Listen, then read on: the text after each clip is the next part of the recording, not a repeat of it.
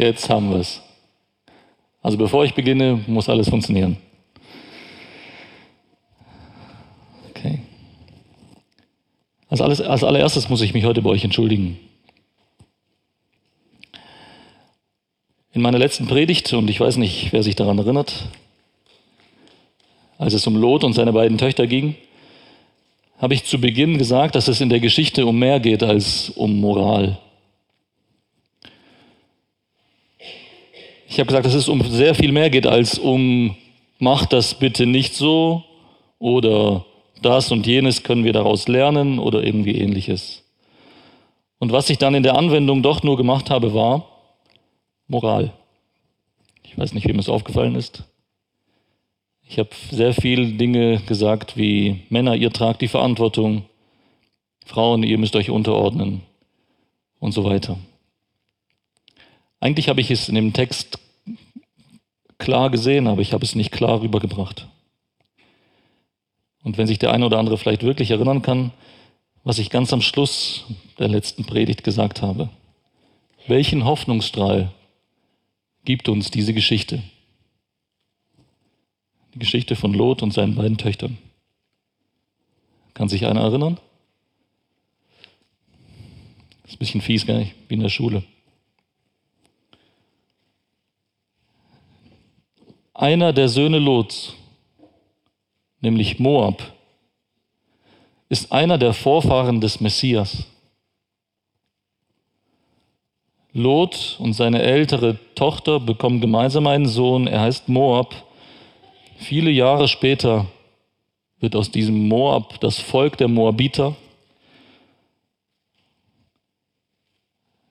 Eine Frau aus diesem Volk mit Namen Ruth heiratet nach vielen Umwegen einen Mann namens Boas. Sie bekommen einen Sohn, der Obed heißt, dessen Sohn Isai heißt und dessen Sohn David heißt. Und tausend Jahre nach David kommt der Sohn Davids, der Messias. Die Geschichte von Lot und seinen beiden Töchtern hat es sehr deutlich gemacht. Diese Geschichte hat in den, in den schwärzesten Farben das gemalt, wozu Menschen in der Lage sind, zu welchen grauenhaften und ekelerregenden Sünden. Sie hat klar gezeigt, dass wir Menschen einen Retter brauchen. Je dunkler die Finsternis, umso heller strahlt das Licht. Und durch die Stammlinie Jesu weist diese Geschichte weit über sich selbst hinaus. Diese Geschichte sagt uns, dass Jesus, der Nachkomme einer moabitischen Frau, sogar die Moabiter und die Ammoniter retten will.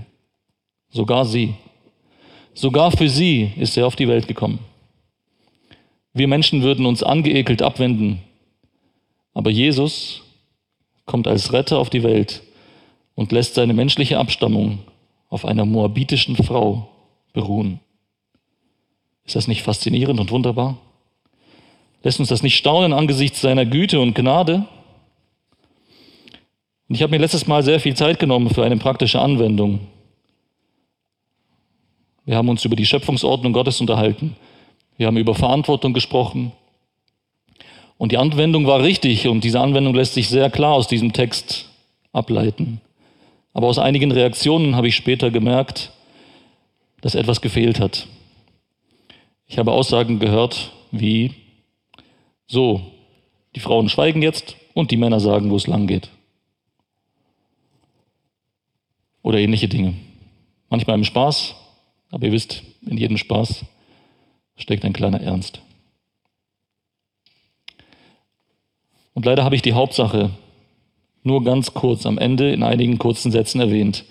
Die Hauptsache, dass nämlich Christus diese Linie wählt, um durch sie auf die Welt zu kommen. Und genau deswegen ist mir auch genau das passiert, weil ich, was ich eigentlich genau nicht wollte. Ich habe Moral gepredigt. Ich hoffe, ihr habt es gemerkt und ich hoffe, ihr könnt meine aufrichtige Entschuldigung annehmen. Und hinzu kommt, dass wir über Ehe gesprochen haben, zumindest als wir dann Adam und Eva mit ins Boot geholt haben. aber wir haben nicht über Liebe gesprochen. Und das müssen wir heute nachholen. Wie gut, dass Gott gnädig ist und dass die Geschichte in 1. Mose 20 weitergeht. Weil diese Geschichte in 1. Mose 20 gibt mir eine wunderbare Gelegenheit, über das, was ich letztes Mal verpasst habe, heute zu reden.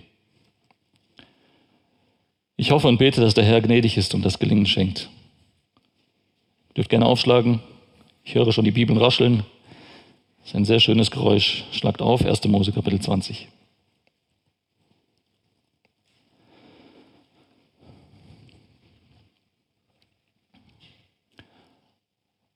Und Abraham brach von dort auf ins Land des Südens und wohnte zwischen Kadesh und Schur. Als er sich in Gera als Fremder aufhielt, sagte Abraham von seiner Frau Sarah, sie ist meine Schwester. Da sandte Abimelech, der König von Gera, hin und ließ Sarah holen.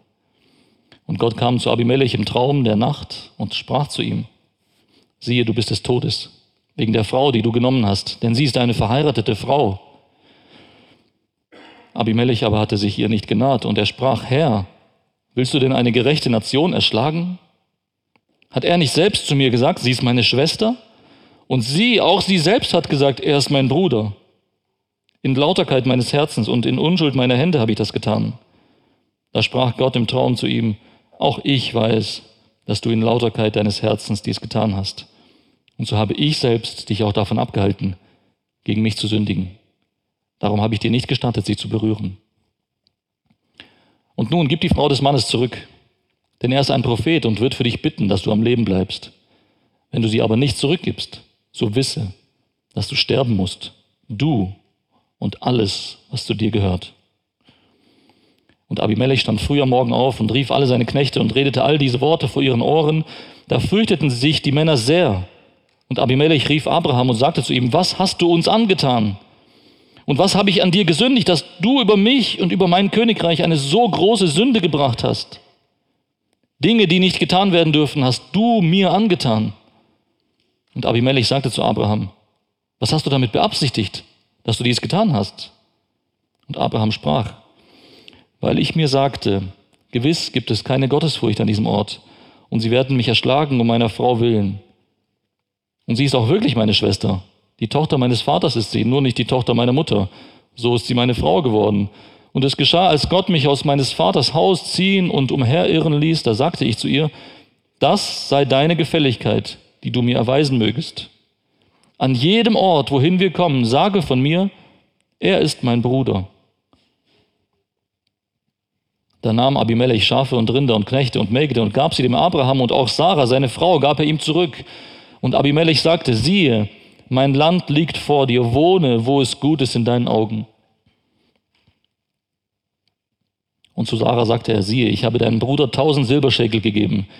Siehe, das sei zu deinen Gunsten eine Augendecke für alle, die bei dir sind. Und du bist in allem gerechtfertigt. Und Abraham betete zu Gott, und Gott heilte Abimelech und seine Frau und seine Mägde, sodass sie wieder Kinder gebaren. Denn der Herr hatte jeden Mutterleib dem Haus Abimelech vollständig verschlossen, um Sarahs willen, der Frau Abrahams. Findet ihr nicht, dass das wieder so eine sehr, sehr merkwürdige und seltsame Geschichte ist?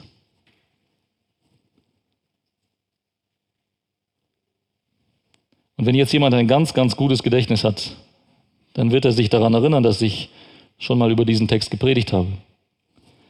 Ich weiß, es ist lange her, ich musste selbst nachgucken. Es war am 13.08.2017. Und es war die dritte Predigt aus meiner Predigtreihe über Abraham und heute ist es die 19. Das ist schon ein Weilchen her. Vor zweieinhalb Jahren habe ich über diesen Text gepredigt und damals war mein Anliegen, gemeinsam mit der Geschichte aus 1. Kapit äh, 1. Mose 12, war es mein Anliegen, euch mit Hilfe des biblischen Textes zu zeigen, dass Abraham nicht auf ein Podest gehört. Dass er kein Überheld ist, keiner, der immer vertraut hat und immer voll aus Glauben gelebt hat.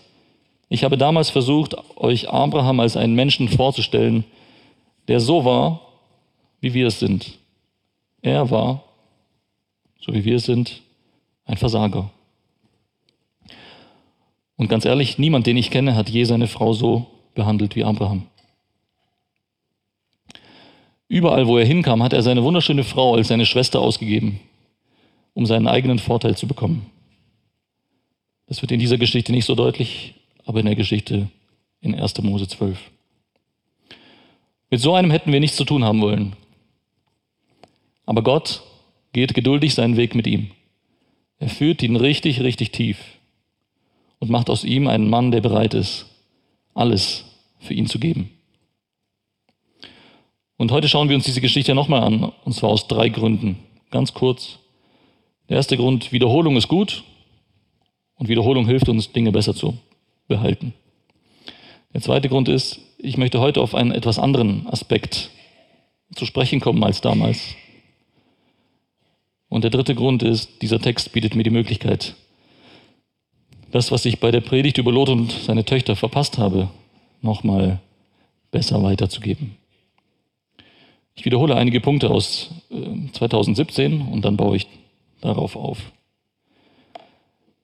Kapitel 20 beginnt mit den Worten, dass Abraham aufbricht. Er zieht weg. Und warum zieht er wieder Richtung Süden? Die Richtung und der Zeitpunkt seines Umzugs deuten darauf hin, dass es mit der Zerstörung von Sodom und Gomorra zu tun haben muss. Diese Zerstörung hat erst kurz vorher östlich von ihm stattgefunden und er zieht Richtung Westen und dann Richtung Süden. Und angesichts der totalen Zerstörung der Gegend kann ich mir gut vorstellen, dass es lange Zeit nach dem eigentlichen Ereignis weithin sichtbare Zeichen der Zerstörung gab, die auch Abraham immer wieder an diese schrecklichen Ereignisse erinnert haben. Ich vermute, dass diese Zerstörung der Jordanebene Abraham in eine tiefe Glaubenskrise gestürzt hat, was man unter anderem daran sieht, dass er in alte Verhaltensmuster zurückfällt. Am Anfang von Kapitel 12, als die Geschichte mit Abraham beginnt, lesen wir davon, dass er immer wieder Altäre baut, den Namen des Herrn anruft. Hier tut er es nicht. Er baut keinen Altar bei diesem Umzug, und er ruft auch nicht den Namen des Herrn an. Und daran sehen wir, dass er sich von Gott entfremdet.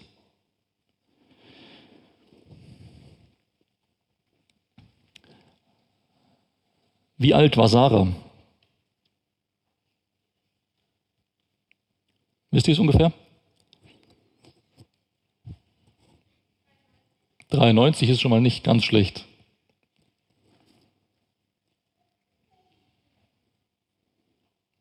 Wie alt war er? Äh, wie alt war sie? 89, genau. 89. Wie alt war Abraham? 99, sehr gut. Wenn man Sarah hat, hat man Abraham. Wenn man Abraham hat, hat man Sarah. Zehn Jahre Unterschied. Gut.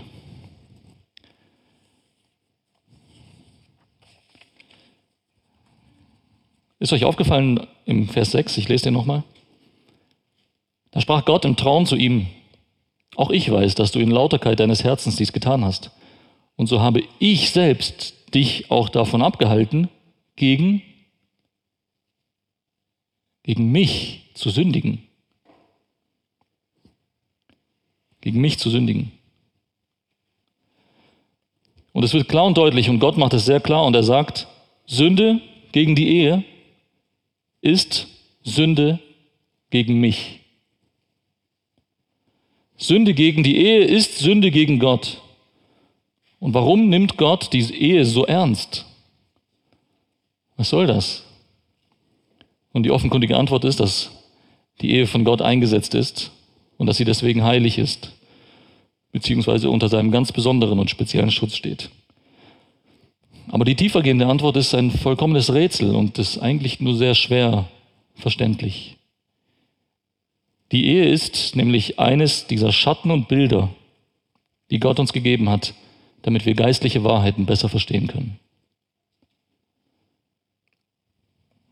Die Institution der Ehe steht gemäß Epheser 5, 21 bis 33 für die Beziehung zwischen Christus und seiner Braut, der Gemeinde.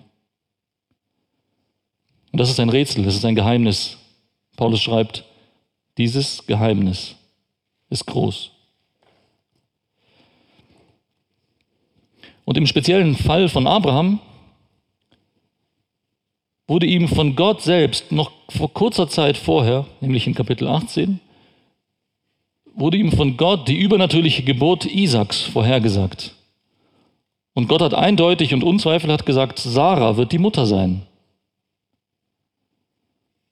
Und durch diese Lüge und durch diese Preisgabe seiner Frau Sarah setzt er eigentlich oder gibt er, gibt er konkrete und klare Verheißungen Gottes auf.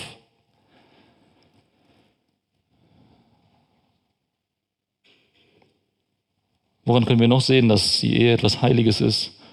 Wir können es daran sehen, wie oder wie schnell Abimelech auf Gottes Befehl reagiert.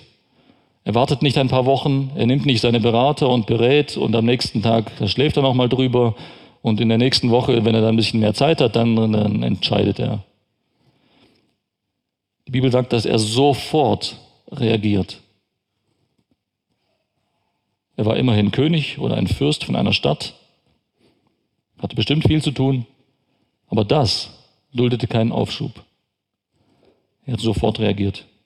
Er hat geträumt und direkt am nächsten Morgen. Und zwar nicht irgendwann am Morgen nach dem Frühstück und nach dem dritten Kaffee, sondern früh am Morgen hat er gehandelt. Und wir sehen es auch daran, wie seine Diener reagieren. Seine Diener sind nämlich entsetzt. Sie fürchten sich sehr. Und so haben die heidnischen Philister eine solche Hochachtung vor der Ehe, dass sie eigentlich Abrahams Sicht der Ehe sehr gering aussehen lassen. Dinge, die nicht getan werden dürfen, hast du mir angetan. Als Reaktion oder als Erklärung seines Verhaltens sagt Abraham etwas ganz Interessantes. Wie beschreibt er seine Zeit mit Gott? Wie beschreibt er seine Zeit mit Gott? Er sagt in Vers 13, Gott hat mich aus meines Vaters Haus ziehen und umherirren lassen. Umherirren lassen. Und allein an dem, wie er es formuliert, sieht man eine tiefe geistliche Krise. Es scheint so, als ob er nicht mehr klar sehen kann. Es scheint so, als ob er Gottes Wort Wege überhaupt nicht mehr versteht. Für ihn ist das nur noch so ein Umherirren. Und diese Halbwahrheit, diese Bruder-Schwester-Geschichte, wie oft haben Sie sie benutzt?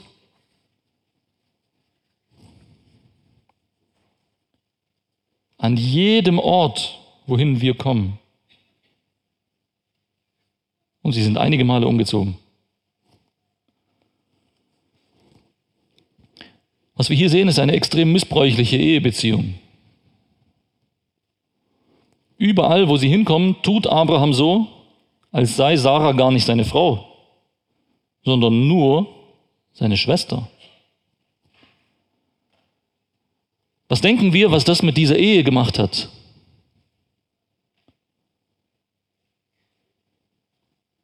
Jeder Umzug war begleitet von einer tiefen Krise. Und so wie es scheint, haben sie mindestens zweimal die Konsequenzen für dieses Versagen tragen müssen.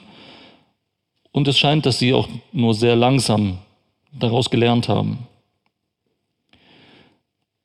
Wie sah es in Abraham aus? Einige Dinge, die ich jetzt sage, sind vielleicht Spekulation. Einiges entnehme ich aus dem Text. Es könnte wirklich sein, dass er wirklich jedes Mal um sein Leben fürchtete, weil er so eine schöne Frau hatte und gedacht hat, äh, die bringen mich um. Um eine Frau zu kriegen, werden die mich umbringen. Ich denke aber auch, und das äh, nehme ich aus der Geschichte aus Kapitel 12, dass Geldgier auch eine gewisse Rolle gespielt hat. Ich als ihr Bruder werde damit Geschenken und Reichtum überschüttet. Ja, okay, es ist nicht ganz die Wahrheit, aber immerhin auch keine Lüge. Wir haben ja wirklich denselben Vater, nur nicht dieselbe Mutter. Der Zweck heiligt die Mittel. Ich sorge ja nur für die Familie. Schließlich bin ich das Oberhaupt und ich trage die Verantwortung. Ich muss das große Ganze im Blick haben. Es ist ja auch unfair, dass wir keinen festen Wohnsitz haben. Seit wir damals aus Ur weggezogen sind, sind wir nur am Umherirren. Ich verstehe nicht, was es soll. Was will Gott? Meint er es wirklich gut? Wird er wirklich sein Versprechen halten? Und ich bin mir sicher, dass es Sarah vor jedem Umzug graute. Wieder diese Unsicherheit. Was wird dieses Mal passieren? Wird mich wieder irgendjemand aus meinem Zelt holen und ich darf dann zu irgendeinem fremden Mann, der sich an meiner Schönheit erfreuen will? Gott sei Dank hat Gott mich bei den Ägyptern beschützt. Aber wird Gott wieder eingreifen? Wie in Ägypten? Oder wird er mich dieses Mal im Stich lassen? Kann ich mich auf Gott verlassen? Ich soll einen Sohn bekommen mit 90 Jahren? Wer hat denn sowas schon mal gehört? Und doch klingt es mir noch in den Ohren, sollte dem Herrn etwas unmöglich sein? Wie kann so eine Ehe gelingen? Wenn jeder Umzug eine Krise ist, Unsicherheit und ein unerfülltes und eigentlich absurdes Versprechen Gottes, das über allem schwebt. Und das nicht erst seit gestern, sondern seit 24 langen Jahren. Und nichts ist passiert.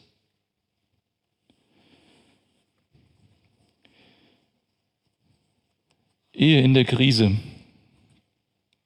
Kennen wir das? Kennen wir das vielleicht nur aus Erzählungen, aus Büchern? Oder kennen wir das aus eigener Anschauung?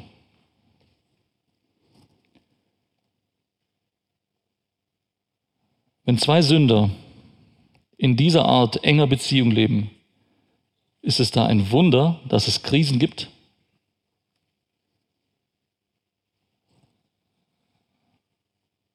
Ich würde sogar sagen, es ist ein Wunder, dass es manchmal gut läuft. Staunen wir darüber, wenn eine Krise über unsere Ehe hinwegrollt? Ich würde eher staunen, wenn ich die Aussage höre, an meiner Ehe muss man nicht arbeiten. Bei mir ist alles in Ordnung. Wisst ihr, die Ehe, und das wisst ihr, ist von Gott eingesetzt. Gott hat sie gewollt. Die Ehe ist ein Teil seiner Schöpfung. Und seine Schöpfung hat er am Abschluss der Schöpfung als sehr gut bezeichnet. Es gibt aber einen, der hasst an sich schon mal alles, was Gott gut findet. Wenn Gott es gut findet, dann kann er es nur hassen. Und deswegen sind Ehekrisen nichts Neues. Deswegen ist die Ehe seit jeher unter Beschuss. Wir sind nicht die Einzigen. Abraham und Sarah waren ein von Krisen geschütteltes Ehepaar. Aber wisst ihr, wisst ihr, was die allererste Ehekrise war?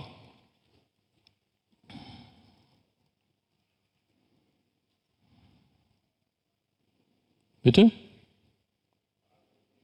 Adam und Eva. Ist, ein, ist gut geraten, weil es waren ja auch die ersten, die gelebt haben. Ne? Adam und Eva. Steht da das Wort Krise? Steht da nicht, gell? Adam und Eva. Beide haben die Frucht gegessen. Und auch darüber haben wir uns letztes Mal kurz unterhalten. Beide stehen sie da und sie schämen sich voreinander. Sie merken, dass sie nackt sind. Und in der Bibel ist Nacktheit ein Bild für unvergebene Schuld. Sie merken, dass sie schuldig sind. Beide sind schwer mit Schuld beladen. Schuldzuweisungen, Selbstrechtfertigung steigen in ihnen auf. Und wieder versuche ich mich ein bisschen in die beiden hineinzuversetzen. Auch das steht so nicht in der Bibel. Aber so oder so ähnlich kennen wir es doch aus unserem eigenen Leben. Wie konnte Eva mir das nur antun? Ich habe jedoch tausendmal gesagt, dass wir nicht von diesem Baum essen dürfen. Und jetzt haben wir den Schlamassel. Wenn jetzt Gott kommt, was soll ich ihm sagen? Warum schaut sie mich so komisch an? Was hätte ich denn machen sollen? Hätte ich einen Zaun bauen sollen um den Baum herum? Sie soll selbst sehen, wie sie klarkommt.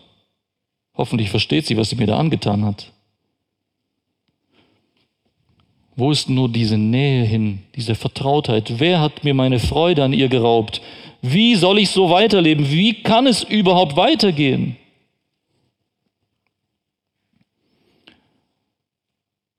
Wie konnte Adam mir das nur antun? Er wusste doch, was passieren würde, wenn wir von der Frucht essen. Warum hat er nichts getan? Warum hat er nicht eingegriffen? Warum hat er nicht für mich gekämpft, als ich ihn am meisten brauchte? Er war doch da. Wie konnte das alles nur passieren? Warum sagt er denn nichts? Warum schweigt er mich so finster an? Wo ist nur diese Nähe hin? Wer hat mir meine Freude an ihm geraubt? Wie soll ich so weiterleben? Wie kann es überhaupt weitergehen? Wie könnten diese zwei jemals wieder zueinander finden? Sie haben einen schlimmen Verrat hinter sich. Sie durchleben eine furchtbare Ehekrise und vielleicht sogar die fürchterlichste Ehekrise, die es je gab. In unseren Krisen, die wir vielleicht mal haben, ist es schon mal die Konsequenz gewesen, dass wir aus dem Paradies vertrieben wurden? Unsere Krisen finden alle auf dieser gefallenen Erde statt. Aber als Folge ihrer Krise wurden sie aus dem Paradies rausgetrieben und müssen seitdem, bis zu ihrem Tod, mussten sie auf einer gefallenen und sündbeladenen Erde leben. Unsere Krisen sind nichts im Vergleich dazu. Wie können Ehen überhaupt gelingen? Wie stellt Gott sich Ehe vor? Was waren seine Absichten, als er sich Ehe ausdachte? Es gibt einen sehr kompakten und deutlichen Abschnitt, der über die Ehe spricht. Ich hoffe, ihr wisst auswendig, wo wir jetzt hingehen. Ihr dürft gerne aufschlagen. Epheser Kapitel 5. Hier formuliert Gott klar und präzise seinen Anspruch, seinen Plan für die Ehe. Epheser 5, 21 und weiter. Ordnet euch einander unter in der Furcht Christi, die Frauen den eigenen Männern als dem Herrn. Denn der Mann ist das Haupt der Frau, wie auch der Christus das Haupt der Gemeinde ist. Er als der Retter des Leibes. Wie aber die Gemeinde sich dem Christus unterordnet, so auch die Frauen den Männern in allem. Ihr Männer, liebt eure Frauen, wie auch der Christus die Gemeinde geliebt und sich selbst für sie hingegeben hat, um sie zu heiligen, sie reinigend durch das Wasserbad im Wort, damit er die Gemeinde zu sich selbst, damit er die Gemeinde sich selbst verherrlicht darstellte, die nicht Flecken oder Runzel oder etwas dergleichen hat, sondern dass sie heilig und tadellos ist. So sind auch die Männer schuldig, ihre Frauen zu lieben wie ihre eigenen Leiber. Wer seine Frau liebt, liebt sich selbst. Denn niemand hat jemals sein eigenes Fleisch gehasst, sondern ernährt und pflegt es, wie auch der Christus die Gemeinde denn wir sind Glieder seines Leibes. Deswegen wird ein Mensch Vater und Mutter verlassen und seiner Frau anhängen und die zwei werden ein Fleisch sein. Dieses Geheimnis ist groß. Ich aber deute es auf Christus und auf die Gemeinde. Jedenfalls auch ihr. Jeder von euch liebe seine Frau so wie sich selbst, die Frau aber, dass sie Ehrfurcht vor dem Mann habe. Und hier ist es wieder, das Thema aus der letzten Predigt. Männer haben die Verantwortung, Frauen sollen sich unterordnen. Wie soll das funktionieren? Gott hat Ehe gewollt, weil sie ein Bild ist für Christus und für seine Gemeinde. Jesus ist der Bräutigam und die Gemeinde die Braut. Und die Ehe ist das Bild für diese geistliche Wahrheit. Die Ehe ist der Schatten. Ja, sie ist oft verzerrt. Dieses Bild ist oft nur ein kläglicher Abklatsch von dem, was die Realität ist. Welche Frau kann sich einfach so unterordnen? Welcher Mann kann seine Frau einfach so lieben und dann auch nicht nur einfach so, sondern so wie Christus die Gemeinde? Wenn ich das lese und wenn ich das ernst nehme, dann läuft es mir eiskalt den Rücken runter. Und weil er uns so geliebt hat, weil er sich selbst so hingegeben hat, weil er sich selbst aufgeopfert hat, deswegen funktioniert die Beziehung zwischen ihm und seiner Gemeinde.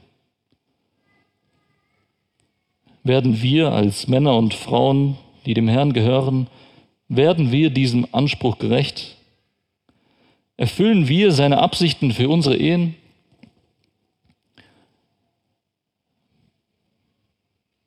Wir versagen. Wir scheitern. Aber wir haben Hoffnung. Wie ging es mit Adam und Eva in ihrer Ehekrise weiter? Die wieder zu 1. Mose zurück. 1. Mose Kapitel 3. 1. Mose Kapitel 3, Verse 8 und 9. Stellt euch vor, sie sitzen in, irgendwo hinter den Büschen, verstecken sich, verstecken sich vor Gott, verstecken sich voreinander. Diese Schuldzuweisungen steigen in ihnen auf. Sie merken, die Beziehung ist kaputt. Wie geht's weiter? 1. Mose 3, Abvers 8.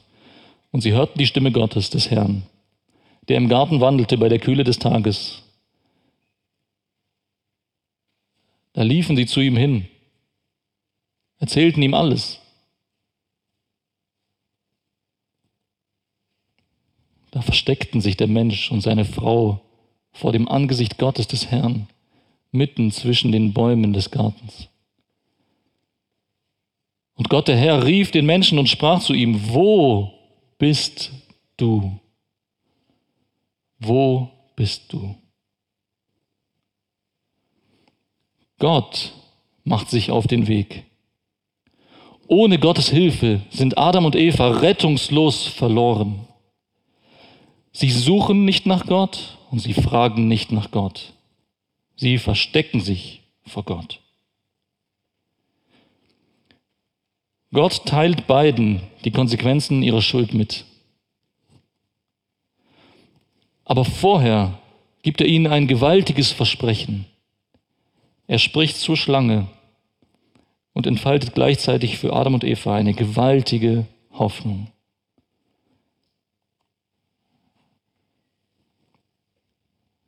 Kapitel 3, Vers 15. Und ich werde Feindschaft setzen zwischen dir und der Frau, zwischen deinem Nachwuchs und ihrem Nachwuchs. Er wird dir den Kopf zermalmen und du, du wirst ihm die Ferse zermalmen. Und dann sehen wir, wie Gott ihre Schuld bedeckt. In Vers 21, fast am Ende dieses Kapitels. Und Gott, der Herr, machte Adam und seiner Frau Leibröcke aus Fell und bekleidete sie. Die beiden haben vorher irgendwas selbst zusammengeflickt aus Blättern. Und Gott sagt, das ist nicht genug. Ihr könnt eure Schuld nicht bedecken. Ich bedecke eure Schuld. Mit Fellen. Was passiert, wenn man Felle benutzt? Da musste vorher jemand sterben dafür. Und so bedeckt Gott selbst ihre Schuld, weil sie selbst dazu nicht in der Lage sind.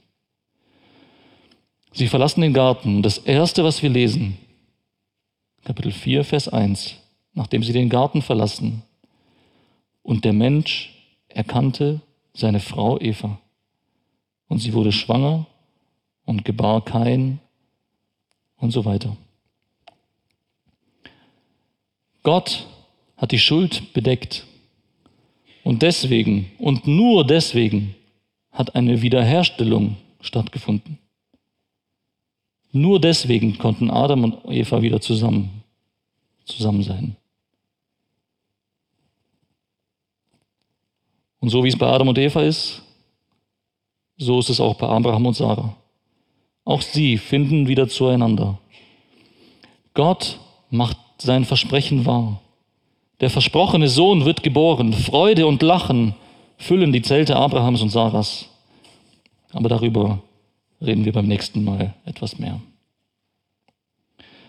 Adam und Eva, Abraham und Sarah. Ihre Hoffnung gründete auf dem Versprechen Gottes und richtete sich in die Zukunft. Welch große Worte. Es wird einer kommen. Es wird einer kommen.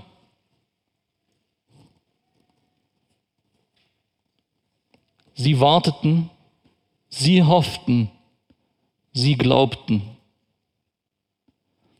Unsere Hoffnung richtet sich in die Vergangenheit. Wir wissen, er war schon da. Er war schon da. Er hat bezahlt. Er hat die Schuld nicht nur bedeckt, sondern er hat sie ausgelöscht. Und weil er mit uns geht, die Bibel nennt ihn Immanuel, Gott mit uns, deswegen können wir leben.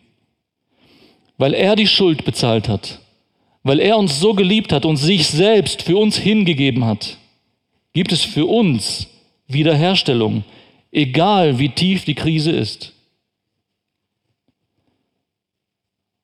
Und das gilt für Ehekrisen, das gilt für Gemeindekrisen, das gilt für Krisen zwischen Freunden, das gilt für Krisen zwischen Vätern und Söhnen, das gilt für jede Krise. Weil er bezahlt hat, weil er sich selbst hingegeben hat, gibt es Wiederherstellung. Und wir können gewiss sein, dass er seine Braut nach Hause bringen wird. Das, was er anfängt, das bringt er auch zu Ende. Und was er verspricht, das hält er gewiss. In allen Krisen gibt es Hoffnung für Sünder. Es gab Hoffnung für Adam und Eva. Es gab Hoffnung für Abraham und Sarah. Und, ich bin mir ganz sicher, es gibt Hoffnung für uns heute. Amen.